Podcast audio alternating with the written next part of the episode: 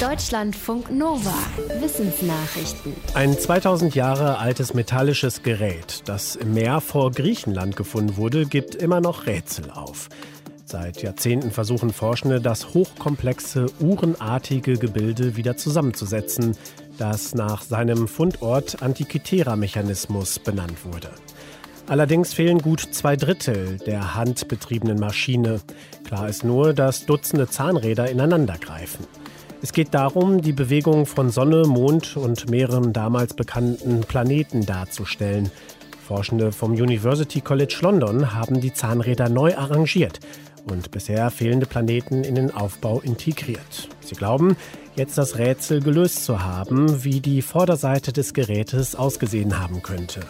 Eine Art Ringsystem soll die Position der Planeten angezeigt haben. Allerdings verstehen die Forschenden immer noch nicht, wie die Griechen so etwas vor 2000 Jahren bauen konnten und warum es das bislang einzige Gerät dieser Art ist, das gefunden wurde. Nicht einmal simple mechanische Uhren sind aus dieser Zeit bekannt. Nach den USA und Spanien kommen laut der Organisation Pro Wildlife aus Deutschland die meisten Großwildjägerinnen und Jäger. Und die bringen aus dem Ausland jede Menge Trophäen mit. Letztes Jahr waren nach Informationen der Bundesregierung mehr als 500 Tiere dabei, die nach dem Washingtoner Abkommen unter Schutz stehen. Darunter Giraffen, Zebras, Paviane, sogar Elefanten, Löwen, Breitmaulnashörner und ein Eisbär. Das ist legal, wenn bei der Einfuhr der Trophäen eine Jagdgenehmigung aus dem Ausland vorgelegt werden kann und wenn die Großwildjägerinnen und Jäger die Tiere nicht kommerziell weiter nutzen. Die Grünen hatten die Zahlen bei der Bundesregierung angefragt und fordern es zu verbieten, Trophäen von geschützten Arten ins Land zu bringen. Unter Umweltschützenden ist die Großwildjagd umstritten, weil sie auch Geld in arme Länder bringt und laut Weltnaturschutzorganisation teilweise für Tierschutz sorgen kann. Wenn die Jagd als Einnahmequelle gesehen werde, schützten die Menschen vor Ort auch eher die Lebensräume der gejagten Tiere. Letzte Woche hatten Russland und China beschlossen, zusammen eine Forschungsstation auf dem Mond aufzubauen. Jetzt hat die chinesische Regierung mehr Details bekannt gegeben. Einer der Architekten des Mondprogramms sagte in staatlichen Medien, dass Astronautinnen und Astronauten auf der Station bleiben und dort forschen sollen. Geplant sei ein langfristiger Aufenthalt der Besatzung, kein kurzfristiger Zwischenstopp wie von den USA, zuletzt 1972. China hatte in den letzten Jahren erfolgreich eine Reihe von Mondmissionen gestartet, bisher aber ohne Menschen. Bis Ende des Jahrzehnts will das Land auch noch eine Roboterbasis am Südpol einrichten. China hofft, danach genügend Erfahrung und Technologien zu haben, um die Forschenden auf den Mond zu schicken. Zurzeit fehle es den chinesischen Raketen noch an Schubkraft.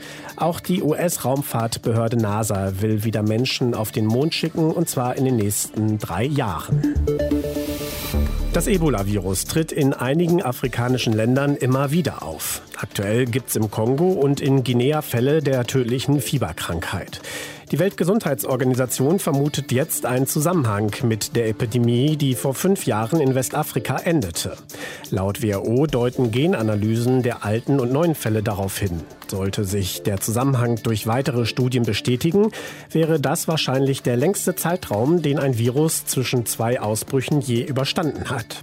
Bisher konnten Forschende nur Einzelfälle nachweisen, in denen Ebola-Überlebende länger nach ihrer Genesung zwar noch andere ansteckten, was aber aber jeweils nicht zu Ausbrüchen führte. Außerdem war ein Fall bekannt, bei dem eine genesene Frau nach einem Jahr Verwandte ansteckte.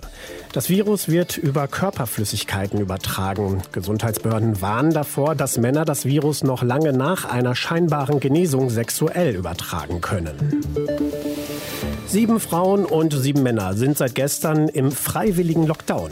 Und zwar tief in einer Höhle im Südwesten Frankreichs.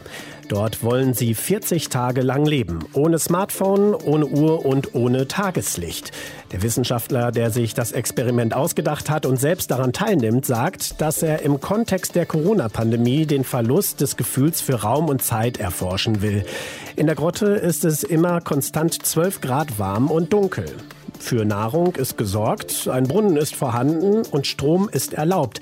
Der muss aber mit Muskelkraft selbst erzeugt werden.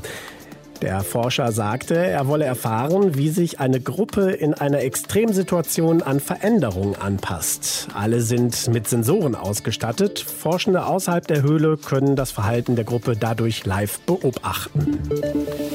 Starke Magnete werden immer wieder in Kinderspielzeug und im Bürobedarf verbaut. Aber Forschende in den USA schlagen jetzt Alarm. Sie schreiben im Journal of Pediatrics von einer massiven Zunahme an Notrufen im Zusammenhang mit den Magneten. Zwischenzeitlich waren die starken Magnete in den USA verboten. Nachdem das Verbot 2017 wieder außer Kraft war, stieg der Studie zufolge die Zahl der Anrufe bei Notfallhotlines zu dem Thema um mehr als 400 Prozent. Über 300 Prozent Zunahme gab es bei Krankenhausbehandlungen wegen der Magnete. Problematisch ist, wenn mehr als ein Magnet verschluckt wird. Dann können durch die gegenseitige Anziehungskraft Gefäße gequetscht und zerstört oder die Blutzufuhr abgeschnitten werden, was tödlich enden kann. Vor allem kleinere Kinder sind demnach betroffen, aber auch Jugendliche, die mit den kleinen glänzenden Magnetkügelchen zum Beispiel so tun wollen, als hätten sie ein Lippen- oder Zungenpiercing.